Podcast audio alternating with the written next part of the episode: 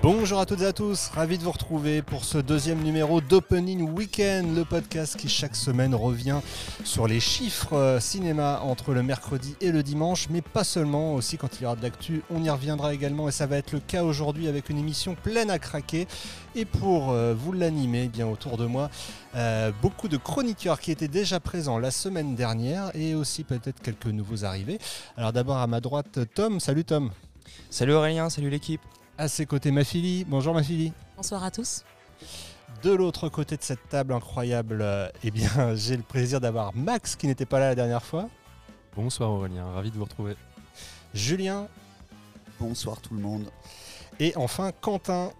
Salut à tous. Et j'en profite Quentin pour rappeler euh, que tu es euh, assistant de direction des 7 Batignolles, hein, c'est bien ça? Et que tu es eh ici même au 7 Batignolles. Tu nous permets d'enregistrer ce podcast depuis ce magnifique cinéma situé dans le 17e arrondissement. Je me permets encore de le préciser parce que certains me disent bah, qu'ils ne connaissent pas. Rien de plus simple pour y aller, c'est euh, Porte de Clichy, euh, ligne 13, ligne 14 ou euh, métro Pont-Cardinet, ligne 14 également. Vous pouvez vous y rendre. C'est un magnifique lieu avec un hall tout simplement magique dans lequel on enregistre eh bien, cette émission.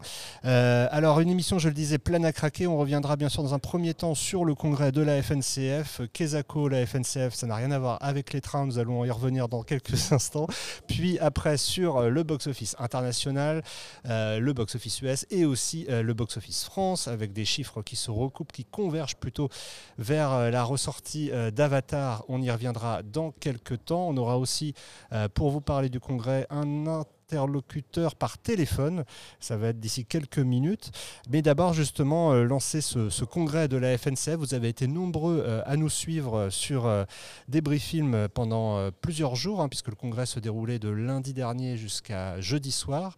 un congrès marqué par de nombreux débats, de nombreuses tables rondes, de nombreuses questions, évidemment, sur le retour des spectateurs dans les salles, mais aussi sur des questions euh, plus concrètes euh, liées à l'énergie euh, ou à d'autres questions qui animent aujourd'hui l'exploitation et qui font douter peut-être un peu des, mois à venir, ou en tout cas que vous avez besoin de, sentir que dans les mois à venir, il y aurait des choses rassurantes. Et le point d'orgue de ce congrès, ça a été entre mercredi soir et jeudi, puisque mercredi soir, il y avait d'un côté l'hommage officiel rendu à Eric Toledano et Olivier Nakache au sein du CID de Deauville, là où se passait euh, donc euh, tout ce congrès de la FNCF, on rappelle la Fédération nationale des cinémas français.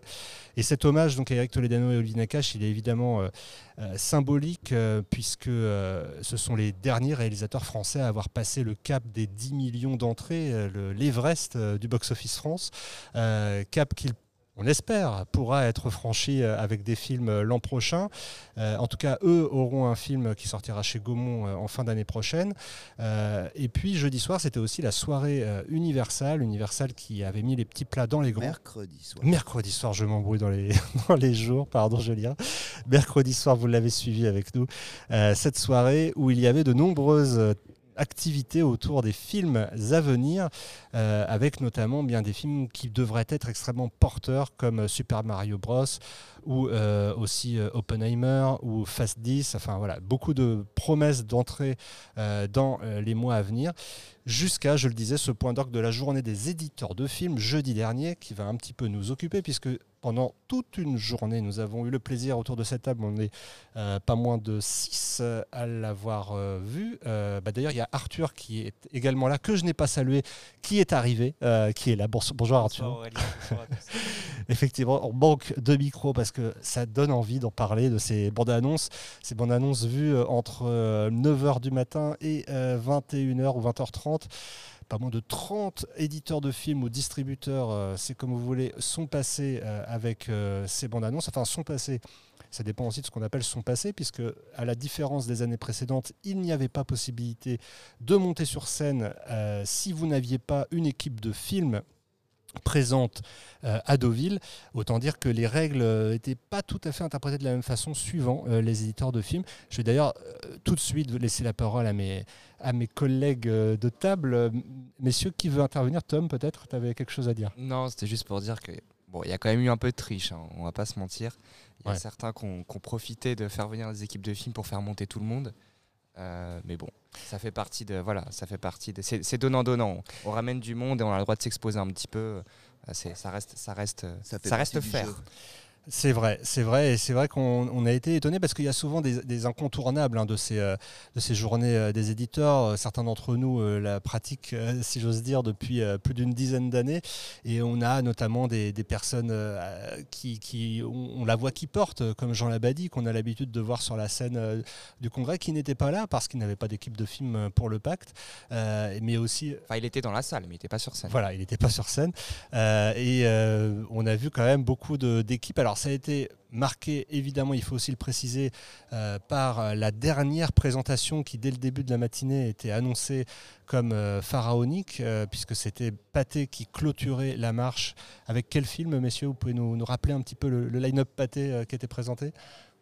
Alors, Pathé a présenté Les Trois Mousquetaires d'Artagnan, Pathé a présenté Astérix et Obélix et l'Empire du Milieu, Pathé a présenté Mascarade, Pathé a présenté La vie pour de vrai. Ouais.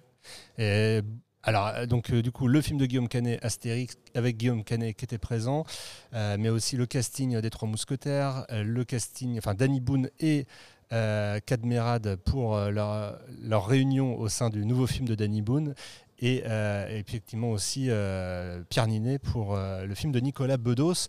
Ça a envoyé clairement du lourd pour terminer la journée, au point peut-être, je ne sais pas, je pose la question, d'occulter ce qui venait d'être vu avant. non Est-ce que vous avez bah, ce sentiment-là un petit peu? En tout cas, le sentiment qui, qui, qui en ressort, c'est qu'ils ont, ils ont, volé le, ils ont volé le match sur, sur les arrêts de jeu, j'ai l'impression, en faisant venir autant de stars.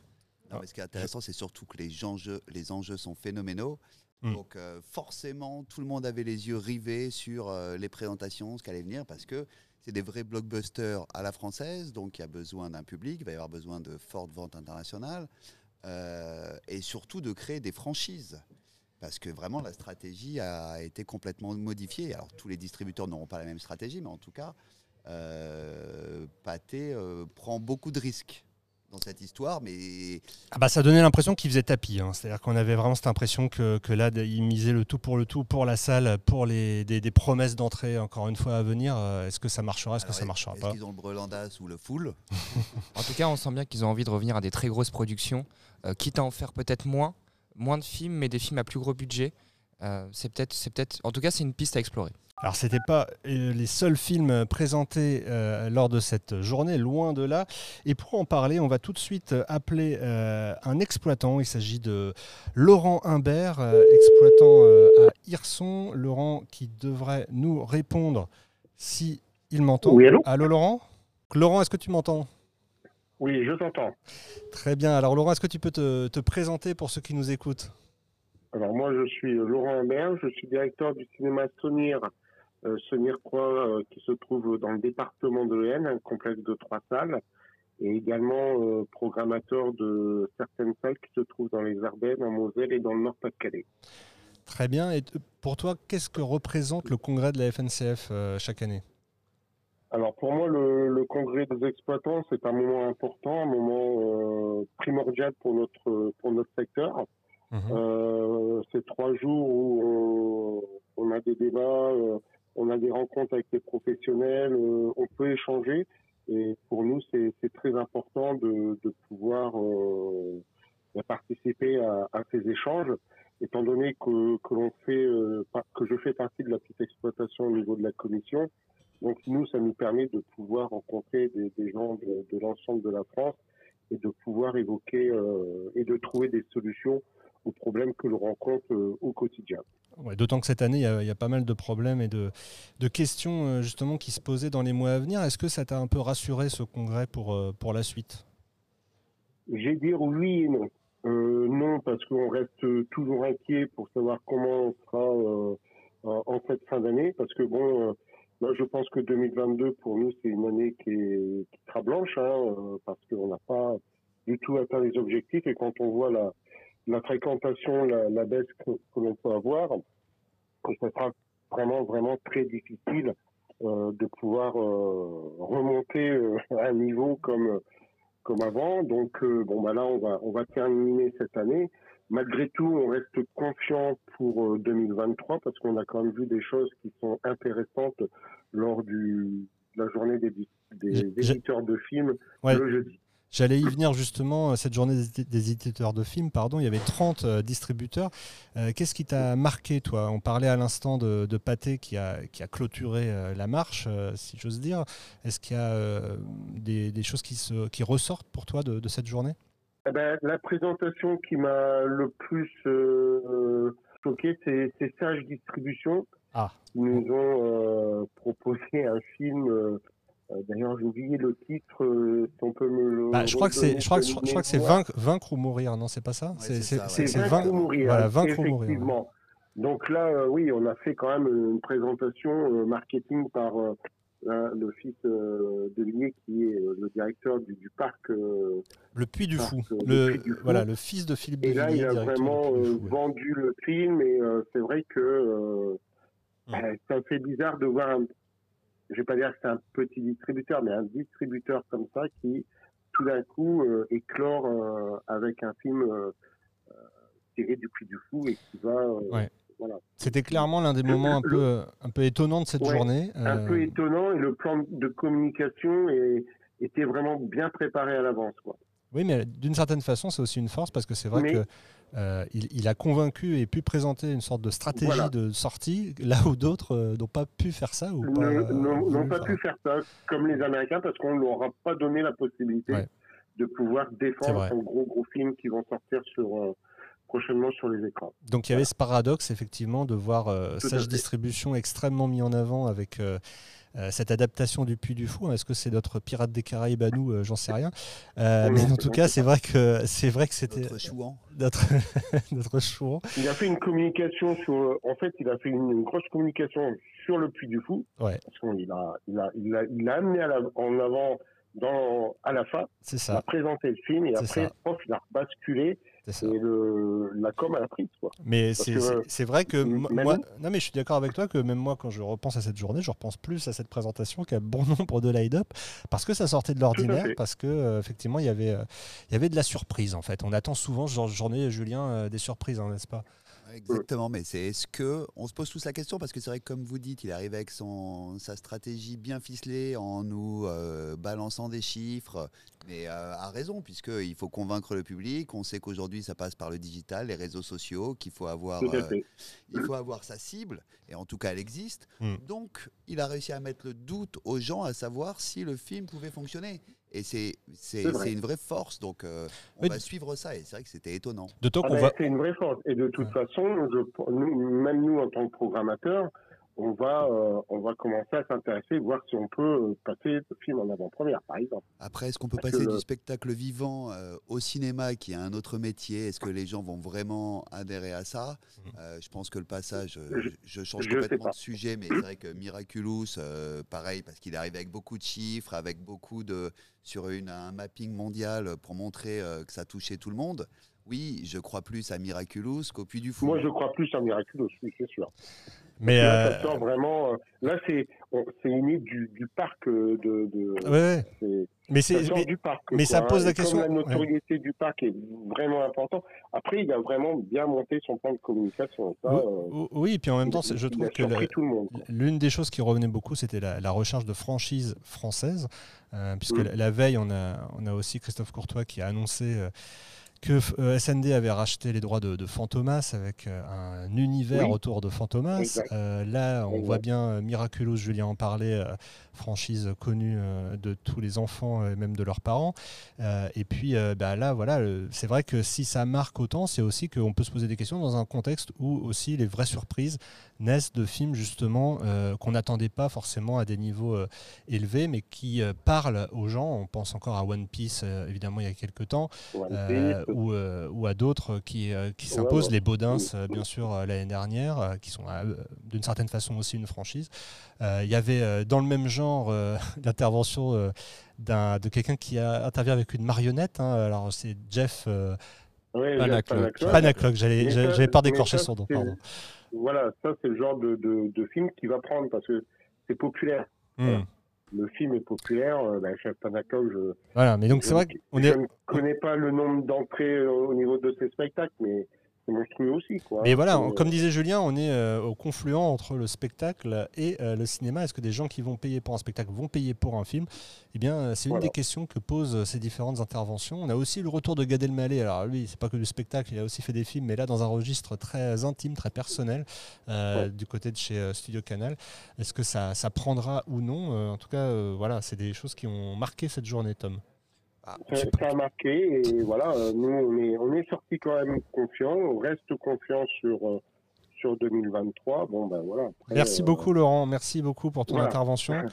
Euh, nous, eh bien, euh, on pense fort à toi et on espère que la fin d'année se passera du mieux possible. Voilà. On va croiser les doigts. Merci à tous Merci et à très vite. Salut. et à très vite. Au revoir.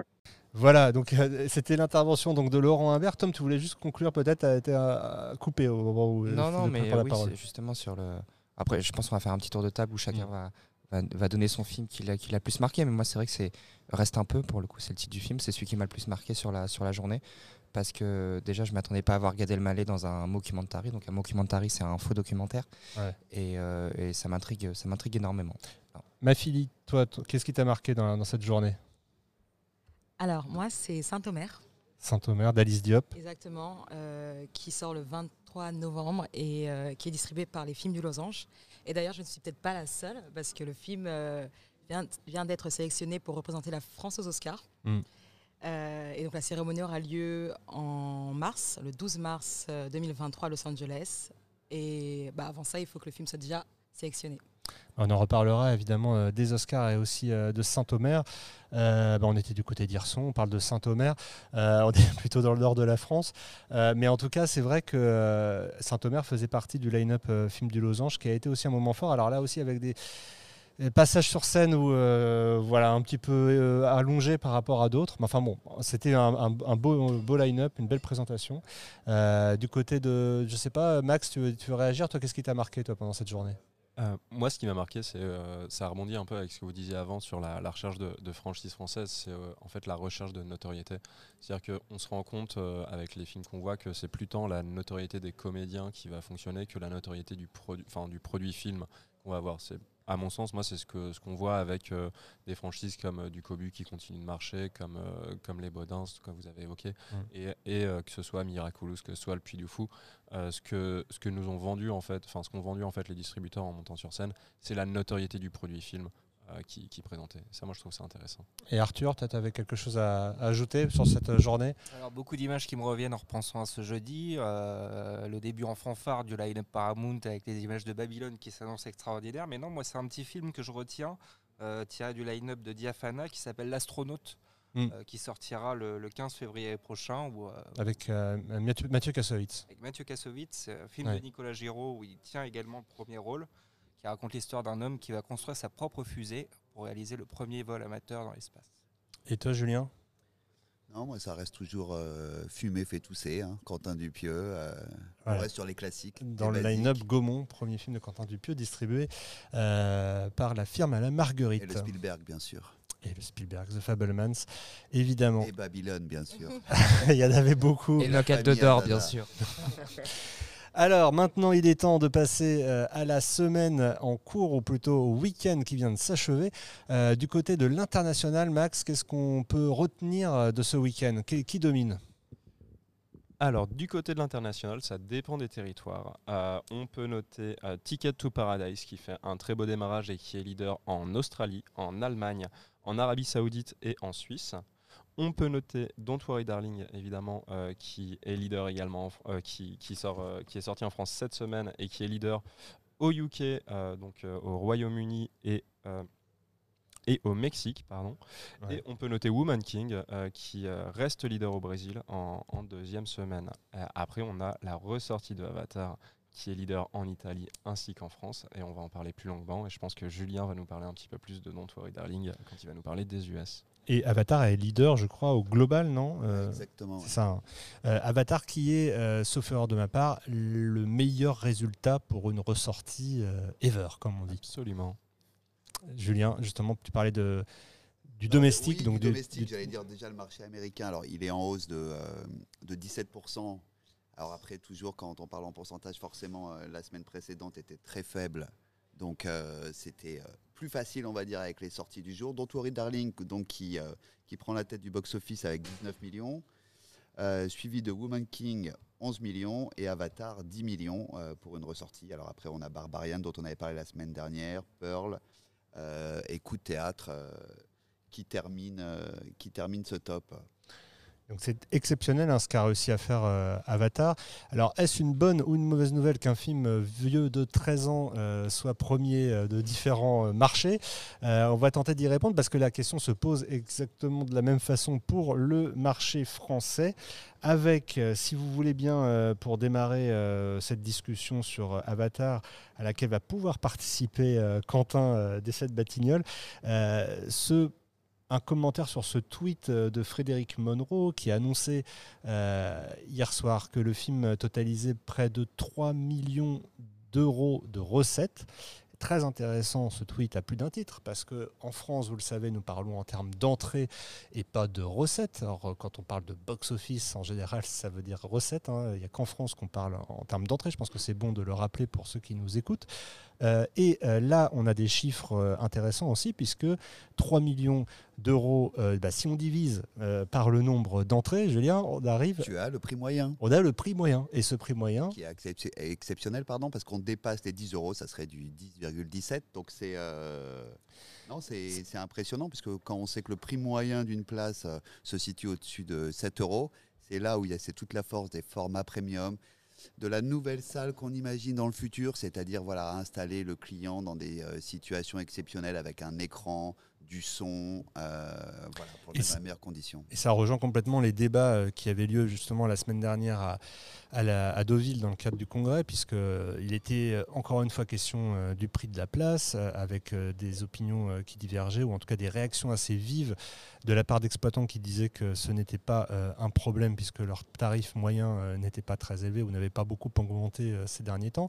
Or, c'est vrai aussi que quand on regarde combien coûte une place aujourd'hui pour Avatar, pour ceux qui, comme nous, autour de cette table, avons voulu aller le voir en 3D, HFR, Atmos, euh, Dolby Vision. Donc, dit en passant, au Pâté Beaugrenelle, euh, c'est là où il passait en, salle Dolby. Euh, eh bien, c'est 25 euros la place et 23 euros la place pour ceux qui veulent le voir en IMAX. Ici, c'est combien cette Batignolles la place pour Ah bah. c'est 14,20 euros en tarif plein, quelle que soit la salle. Même si vous accédez à ma salle premium, on a fait ce choix-là, nous, de ne pas avoir de surcoût. euh, parce que, bah, Mais que ce soit équitable, parce qu'en fait, vous pouvez pas savoir dans quelle salle vous allez être quand vous arrivez. Donc, euh, on va pas vous faire la surprise d'avoir un surcoût au moment où vous arrivez. Voilà, et on rappelle que c'est le tarif plein, euh, donc euh, c'est le tarif que payent seulement ceux qui ne vont quasiment jamais au cinéma, puisque en théorie, on peut avoir des, des carnets de tickets ou des places. Euh, On accepte toutes les contre-marques, on va dire, qui sont très connues, les ciné-chèques, les chèques cinéma universel aussi. Et on a la particularité ici, nous, d'accepter la carte illimitée pâtée aussi. donc la carte pâté qui coûte autour de 20 euros par mois, et si vous venez voir Avatar avec cette carte-là, vous payez un surcoût ou pas? Voilà, il y a un sur. En fait, si vous venez voir la version 3D, ça, ça n'a pas changé. Vous avez un surcoût pour euh, la 3D, plus si vous n'êtes pas équipé en lunettes, une paire de lunettes qu'on vous vend 1 euro et que vous pouvez garder pour revenir voir, par exemple, le 2, Voilà. Et, et le surcoût 3D, il est à combien d'ailleurs? C'est euh, 1 euro. 1 euro, 1 euro de surcoût 3D. Donc si vous avez la carte Gaumont, concrètement, vous payez 1 euro plus les lunettes si vous n'en avez pas. Ça existe encore la 3D Et ben alors justement, alors c'est toutes ces questions qui sont au cœur de cette ressortie d'Avatar et c'est là où c'est passionnant parce que euh, c'est vrai que on peut se demander hein, est-ce que c'est une bonne ou une mauvaise nouvelle qu'un tel film prenne la tête?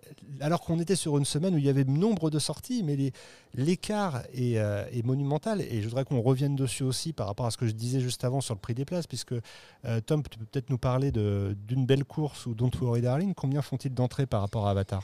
Bah, ils font euh, le, donc Avatar est premier du marché euh, ce week-end et euh, une belle course qui démarrait mercredi fait 146 000 entrées au cumul avec euh, 10 000 entrées d'avant-première, ce qui fait qu'il fait, fait quasiment deux fois moins d'entrées qu'Avatar, la ressortie d'Avatar. Et Don't Worry Darling, donc qui démarrait également mercredi, est juste en dessous avec, avec 126 000 entrées. Donc si on enlève les avant-premières, il n'y a que 10 000 entrées d'écart entre une belle course et, et Don't Worry Darling. Et Julien, je crois que tu as des comparables pour ces deux sorties. Euh, puisque euh, une belle course se situe autour de, du démarrage du Lion, hein, c'est ça, avec euh, Ouais, Danny Boone déjà. Il est entre euh, le dindon et le lion. Donc c'est vrai qu'on l'attend sur une fin de vie autour de euh, 500 000. Il faut voir un petit peu après sur le bouche à oreille. Qui était, il, avait plutôt des, il était plutôt bien noté le film. Donc on espère qu'il va tenir un petit peu sur la durée. Mais c'est vrai que c'est un démarrage en tout cas un peu déceptif. Toujours. On attend Danny Boone plus haut, euh, on attend les films français plus haut, parce que ça reste euh, dans cette courbe où les films français ont du mal à émerger. Alors qu'à l'inverse, Don't Worry Darling, on l'attendait un petit peu plus bas. Mhm. Et, euh, Et il fait le même score que Nightmare Alley, je crois. Exactement, c'est tout à fait ça. Les films un petit peu d'auteur avec euh, un réalisateur, là dans ce cas-là, une réalisatrice qui a une vraie opinion, euh, quelque chose à, à mettre en avant. Et alors l'autre belle surprise, tu parlais de bonne surprise pour Don't Worry Darling, c'est un film français pour le coup, avec Virginie Efira, euh, qui est décidément euh, de tous euh, les films Qui, qui, permet fonctionnent. au cinéma français de se maintenir. Voilà, puisque Les Enfants des Autres de Rebecca Zlotowski euh, fait, je crois, le meilleur démarrage de la carrière de Rebecca Zlotowski. Ouais, exactement. Avec combien d'entrées? 112 000. Non, pardon, euh, 112 286, c'est ça, Tom? Non, et ju- juste euh, pour revenir sur, euh, sur, euh, sur Virginie Efira, d'ailleurs, Revoir Paris qui est en, qui est en troisième semaine, Tout à fait. euh, se maintient aussi très bien puisqu'il gagne, il gagne 1%. C'est le, c'est le meilleur du top 10. Exactement, la meilleure tenue du top 10. Alors, euh, Rebecca. Merci Virginie. Donc je disais, euh, oui, en tout cas, merci euh, à elle pour les réalisatrices de ces deux films, car c'est aussi à souligner, hein, ces deux films réalisés par des femmes, euh, des femmes qui n'en sont pas à leur premier long métrage euh, loin de là, qui ont déjà été reconnues par la critique pour d'autres films, et qui font avec ce film euh, qui vient de sortir, que ce soit Revoir Paris pour Alice Vinocourt ou Rebecca Zlotowski avec Les Enfants des Autres, leur meilleur démarrage de leur carrière. Et ce qui est génial avec ces deux films, c'est qu'à chaque fois, il y a des records battus. C'est le meilleur résultat pour un film d'Alice Vinocourt. Mm. Euh, C'est le meilleur démarrage sur, Sur- sur... Les enfants des autres pour Ad Vitam en 2022. Euh, comme tu le disais, meilleur démarrage pour la réalisatrice euh, Rebecca Zlotowski. Donc il y a pas mal de pas mal de records, ça fait plaisir à entendre. En ces temps, on dit que ça ne fonctionne pas. Euh, Est-ce que on peut revenir un instant sur sur Avatar? Euh, Toi, tu étais au 7 Batignolles, Quentin, ce week-end. Qu'est-ce que tu as ressenti toi devant justement ces films dont on vient de parler et peut-être Avatar en particulier? Alors pour revenir sur les, les films dont on vient de parler, moi ce qui m'a énormément marqué et qu'on peut voir dans le tableau, c'est à quel point ils ont poussé les autres. Euh, on est euh, sur, dans notre top sur l'ensemble des films en deuxième semaine qui sont en moins 40%. Ouais. C'est pas rien. Euh, on en a qu'un seul qui s'en sort et alors c'est très drôle parce qu'il a fait un super chiffre chez nous. C'est un programme de court métrage qui s'appelle Le Tigre qui s'invite à pour le thé et qui est absolument génial pour les enfants. Voilà, ça c'était juste la, la remarque, c'est vraiment qu'ils ont poussé les autres, les films qui sont sortis euh, cette semaine et notamment ceux qui étaient sortis la semaine dernière. Concernant Avatar, alors, on l'a vécu au Batignolles de manière assez particulière parce que euh, on a fait des assez jolis chiffres. On il était dans deux salles.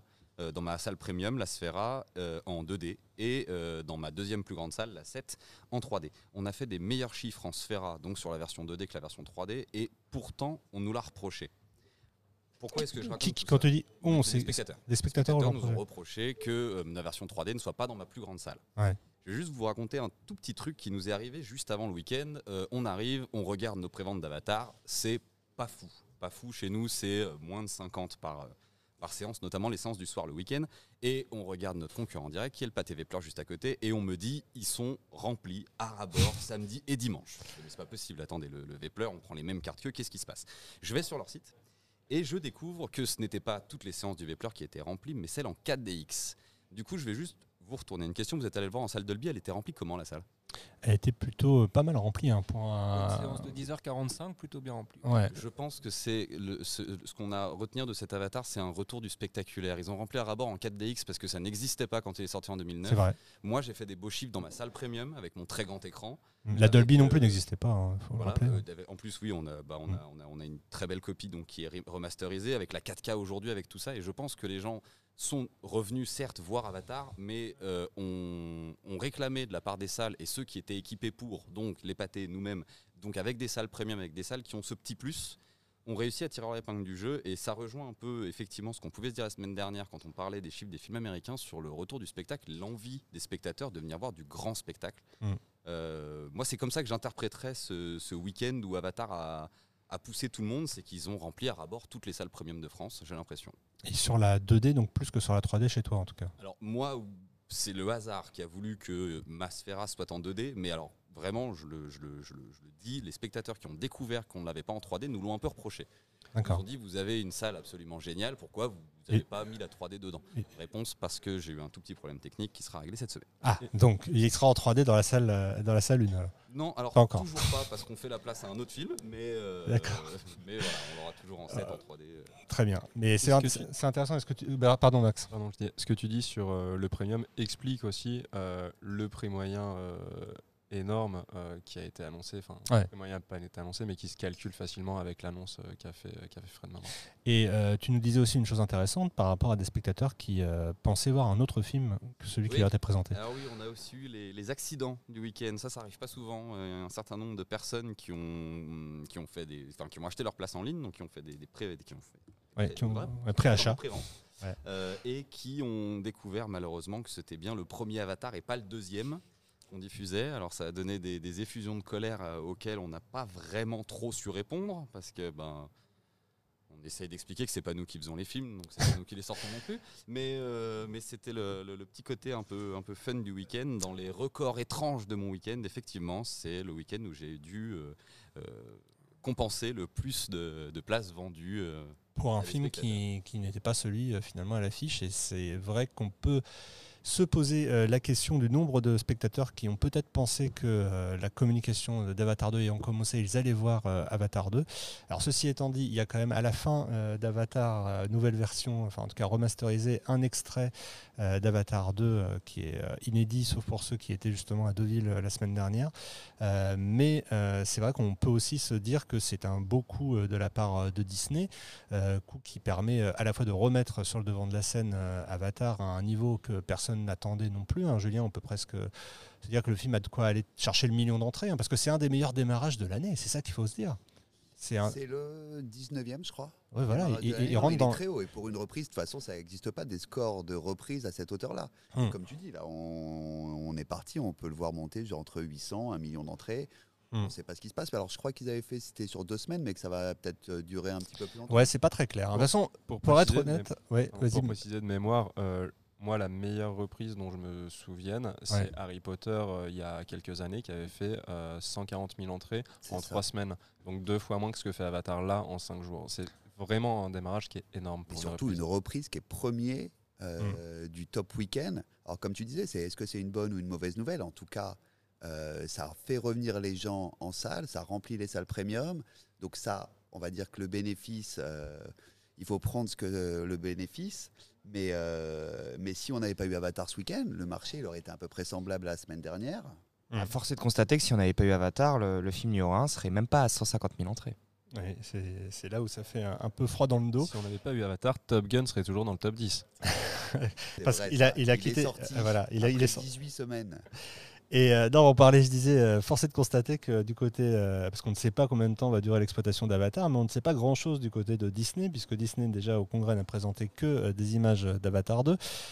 Et euh, à côté de ça, il y a eu la question évidemment qui était sur toutes les lèvres est-ce que vous allez sortir Black Panther? Et vous l'avez vu euh, sur Débriefing si vous nous suivez sur la page Facebook, euh, que pour l'instant la question est restée en suspens. Donc euh, on ne sait pas toujours à l'heure qu'il est si Black Panther 2 euh, sortira ou non, bien qu'il y ait des bonnes raisons de penser que la situation va un petit peu évoluer parce qu'il y a un rendez-vous de prix pour revoir la chronologie euh, des médias en urgence, mais est-ce que ça sera suffisant pour faire pencher Disney? Alors, est-ce que aussi les bonnes entrées d'Avatar vont jouer dans la balance? Je ne sais pas. En tout cas, c'était de l'aveu même de euh, Frédéric Monroe. Le meilleur résultat à l'international, c'était la France sur Avatar. Donc ce n'est pas rien, vous voyez, le box-office français est scruté quand même de très près. À noter euh, dans les autres faits marquants euh, du week-end, eh bien, euh, on disait, la très bonne tenue de Revoir Paris, le visiteur du futur qui se rapproche tranquillement des, des 300 000 entrées, Bullet Train qui passe le million 500 000 entrées, Top Gun, donc on le disait, qui sort du top euh, 10, mais bon, qui, en est quand même à 6 millions 5 et même un peu plus.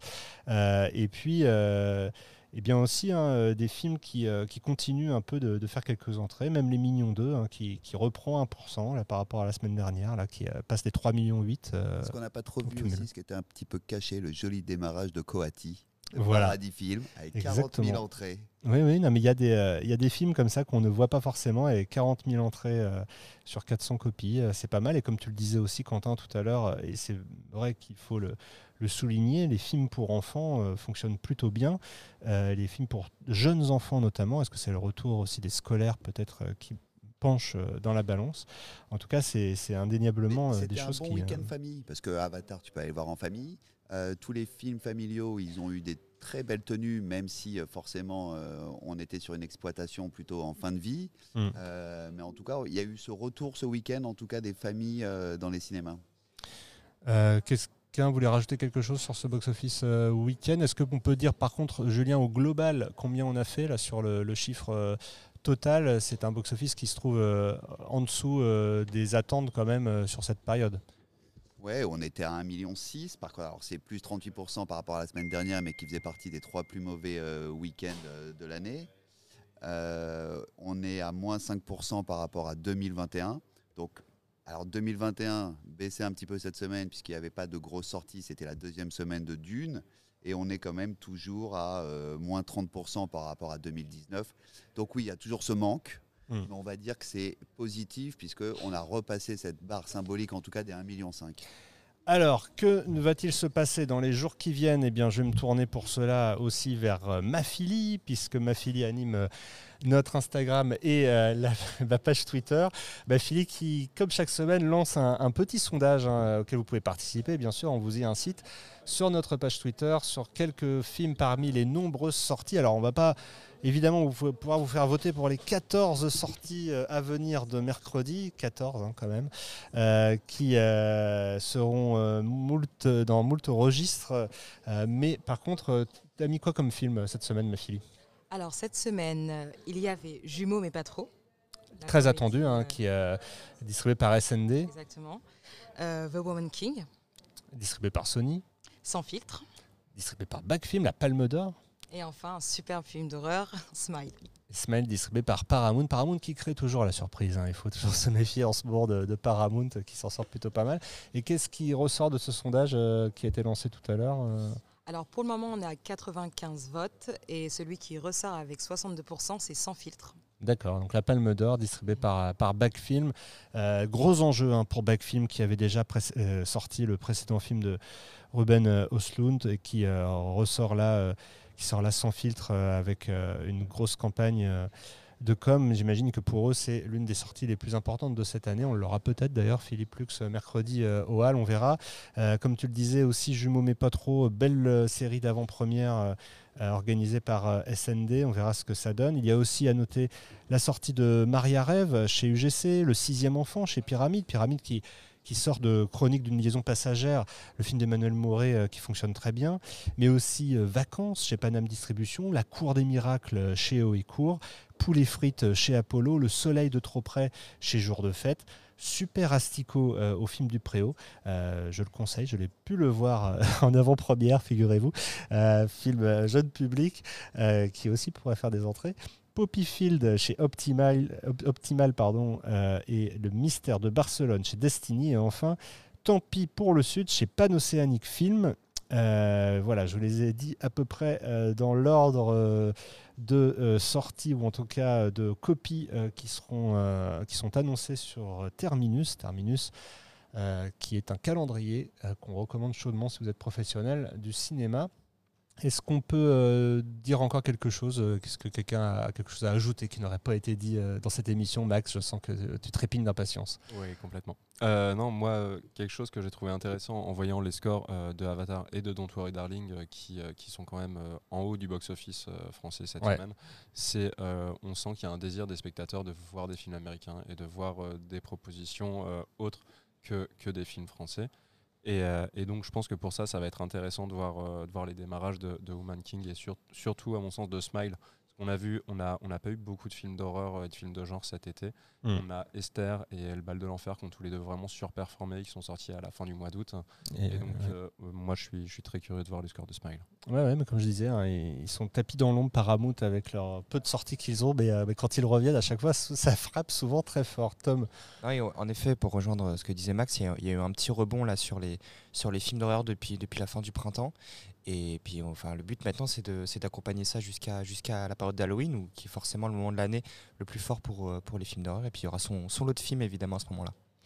Voilà, et beaucoup d'autres euh, sorties d'ici là. En tout cas, merci beaucoup de nous suivre. Euh, n'hésitez pas à faire parler du débris film autour de vous, à liker aussi, à mettre des petites étoiles sur vos applis podcast si vous en avez la possibilité. Et nous, on se retrouve lundi prochain pour une nouvelle émission. Merci à tous qui étaient à mes côtés aujourd'hui et évidemment au 7 Batignolles de nous avoir accueillis. À très vite.